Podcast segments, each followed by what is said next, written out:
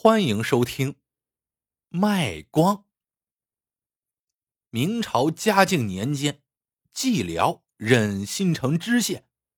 这一年，新城遭遇旱灾，收成锐减，很多人家断了吃粮，但朝廷的赈灾粮款却迟迟下不来，可把蓟辽给急坏了。蓟辽几次召集粮店的老板们，想跟他们赊些粮食。以赈济灾民，但这些老板们为富不仁，竟一两粮食都不肯给他。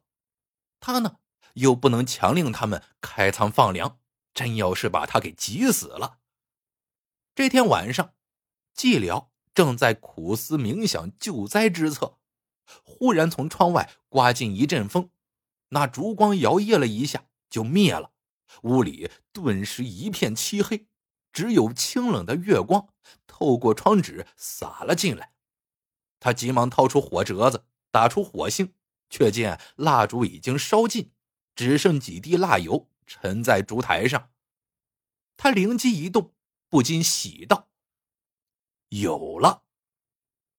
第二天一早，寂寥就让差役们去通知粮店的老板们，再到县衙议事。老板们。对此已经疲了，晃晃悠悠的来了，心里早打定了主意，那就是一两粮都不会赊的。别看他们只是些粮店老板，可他们都是有后台的。寂寥赶来硬的，那就离倒霉不远喽。见粮店老板都来了，寂寥说道：“本官请各位老板过来。”是想卖一样东西，不知各位是否有意向？粮店老板们都没有想到寂寥没提赊粮的事儿，却说要卖东西，一时都不知道他的葫芦里卖的是什么药，纷纷面面相觑。凉风粮店的老板刘良风是这些粮店老板的头大家呀都看他的眼色行事，这时就一起望向了他。刘良风不慌不忙的问道：“大人要卖的是何物呢？”寂寥胸有成竹的说：“本官要卖光。”老板们都怀疑自己的耳朵出了毛病，听错了，面面相觑之后，又迷惑的望着寂寥。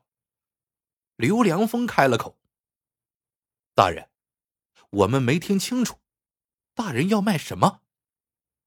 寂寥重重的重复了一遍：“本官要卖光。”刘良风追问道：“什么光？”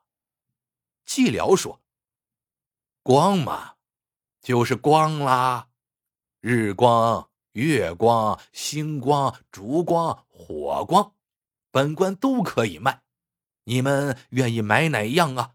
可以跟本官说，价钱也可以协商。”几个粮店老板一听这话，不觉笑了起来。看来这位知县大人是想钱想疯了，又没有值钱的东西可卖，居然想到了卖光。可不论是日光、月光，还是星光、烛光，我们就是不买，你还能给扣住不成？这分明就是想讹钱呢。刘良峰道：“我们虽说有些钱。”可那钱也是辛辛苦苦赚来的，不是大风刮来的。那些光，大人还是留着吧，我们是不买的。寂寥问他们：“你们决定不买了？”几个粮店老板使劲的点了点头。寂寥一字一顿的说：“既然你们不买本官的光，那日后……”就不许卖本官的光，若发现你们偷着卖，本官绝不轻饶。发现一次，罚款五十两银子。诸位可有异议？粮店老板们此时都偷偷的笑了，连连点头说没有异议。寂寥怕他们反悔，就写下了文书，双方很快签字画押。很快。知县大老爷卖光的故事就在坊间传开了，人们都只能给他一个评价，那就是穷疯了。这一天，刘良峰正在后院喝茶，忽然一个小伙计慌慌张张的跑过来说：“老爷，不好了，县衙来跟咱们收银子了。”刘良峰气得把茶挽到桌上，大声说：“走，看看去，谁敢在阎王爷头上动土，我先把他拉坟里头去。”他拉着小伙计奔到前堂，见几个县衙的差役正在那里等着他，他不禁怒道：“你们要干嘛？”一个差役抱拳给刘良峰行了个礼，不慌不忙的说道。刘老板，我们奉县太爷之命来跟您要罚款。刘良峰一愣，问道：“什么罚款？”那个差役说道：“你们跟县太爷保证了不许卖光，可你们的小伙计刚才却说卖光了。按约定，罚银五十两。”刘良峰想起这个茬来。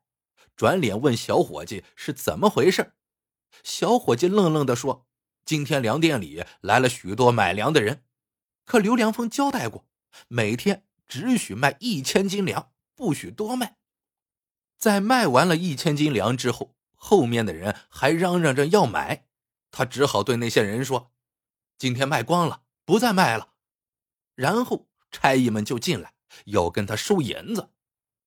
刘良峰这才明白。”他上了寂寥的当了，但白纸黑字写着，那是反悔不了的。他只好给了差役五十两银子，然后训导伙计们千万不要说“卖光了”这三个字。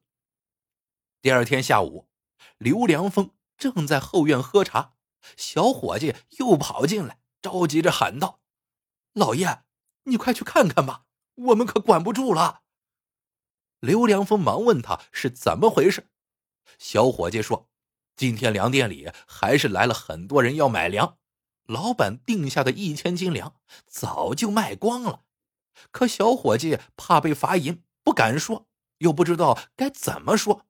那些买粮人不肯走，现在还在钱塘里嚷嚷呢。”刘良峰怒道：“你们就是笨，不说卖光了，就说卖完了，不就得了吗？”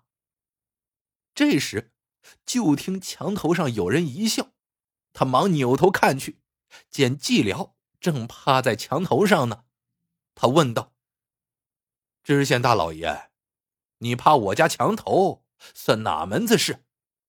寂寥笑道：“不趴墙头上，哪知你背后卖光啊？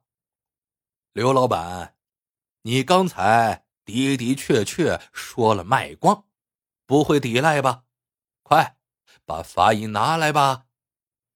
刘良峰一愣神的功夫，也想起来了，刚才他确确实实说过卖光了。这被寂寥听了去，他当然不能抵赖。可真要掏出五十两银子，他又心疼啊！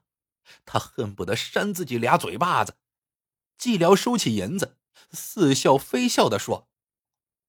卖光这俩字，以后就不要说了，不然这白花花的银子说没就没了。说完，寂寥留下两个差役盯住刘良峰，他又带人到另外几家粮店去收罚银了。刘良峰越想越气，这说错句话就让寂寥罚走了五十两银子，太替 M 冤了。他想着那几个粮店老板跟他境遇相同，就打算去找他们商量商量。刚走到半路，就碰到了那几个粮店老板。原来，他们也跟刘良峰一样倒霉，两天的功夫就让寂寥罚走了百十两银子。他们心疼呢，正是要赶来找他商量对策的。刘良峰说：“这卖光了。”是咱们的口头语，说了半辈子了，哪会说改就改？一下子没主意，就让寂寥罚走五十两银子，太亏了。咱得去找他，把这个理儿啊给变回来。咱是说把粮卖光了，又没卖他的光，他罚得着咱们吗？几个粮店老板齐声说是，然后一起气势汹汹的去县衙。刘良峰他们刚到县衙，一群孩子忽然从四处跑过来，围住他们，磕头谢恩。粮店老板们都愣住了。季辽从一旁走过来说：“那些罚银都买了粮，做舍粥之用，救了这些孩子的命。孩子们对他们表示谢意，那也是应该的。几位老板的善行必得善报，还望几位老板继续行善。”帮助穷苦人熬上几天，等朝廷的赈灾银一下来，即刻还给他们。粮店老板们被戴上了高帽，这想摘都摘不掉了，只好诺诺的点头应着。虽然季辽不再罚银，但每天捐出几百斤粮，那是他们亲口应下的。几天之后，这朝廷的赈灾银两拨下来了，季辽还果真把罚银。都还给了粮店老板们，分文不少，一时之间成为美谈。